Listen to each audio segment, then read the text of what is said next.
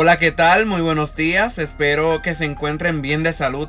En este día te invito a tomar una taza de café o un vaso de jugo mientras escuchas este podcast. La reflexión de este día es de fortaleza a ti que te calumnian, te rechazan, te humillan y te pisotean por hablar la palabra de Yahweh, de Jehová, tal y como Él te lo ordena, no añadiéndole, no quitándole, ni mucho menos disfrazándola para que no suene dura. Aunque te pongan en el cepo, sigue hablando lo que el Eterno ha depositado en ti. Mi nombre es Brian Beníquez y está escuchando el podcast Voz de Dios en el Desierto, que de lunes a viernes, Elohim Yahweh, nuestro Creador, nos brinda una palabra para así continuar nuestro día fortalecido en él. El cepo es un armazón de madera en la que se apresaba de tal manera los pies, las manos y el cuello de quien sufría esta pena, que su cuerpo se mantenía totalmente doblado. Jeremías sufrió este castigo. Lo puede leer en Jeremías capítulo 20.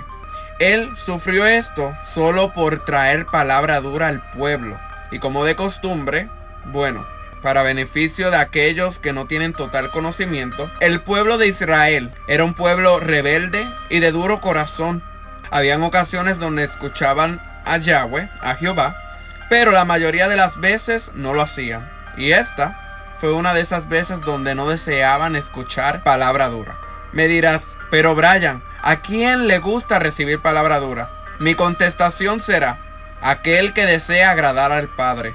Claro que sí, la palabra dura duele, pero la corrección nos hace sabio.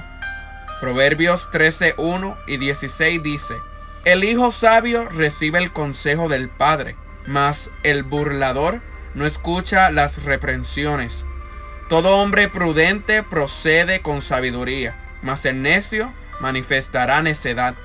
Ahora Mateos 10:14 dice, y cualquiera que no os reciba ni oiga vuestras palabras, al salir de su casa o de esa ciudad, sacudid el polvo de vuestros pies. ¿Qué nos quiere decir? Que aunque sus corazones estén endurecidos, da la palabra, porque ellos le tendrán que dar cuenta a Dios por su actitud. Mas tú cumple con la palabra que nuestro Abba Padre ha depositado en ti. Aunque te pongan en el cepo, sigue dando lo que Dios te dio, que el estar incómodo, padeciendo y sufriendo no calle tu boca, porque todos sabrán que Yod Hei Hei, Dios está contigo y cumplirá su palabra. Él nunca te desamparará ni te dejará. Atravesaremos por situaciones que no entendemos al momento y muchas veces parece no estar a nuestro lado, pero es ahí cuando está más cerca de nosotros. Esto ha sido todo por el día de hoy. Deseo que tengan un maravilloso día, que la cobertura de nuestro Adón, de nuestro Señor, los arrope y nunca se aparte de ustedes.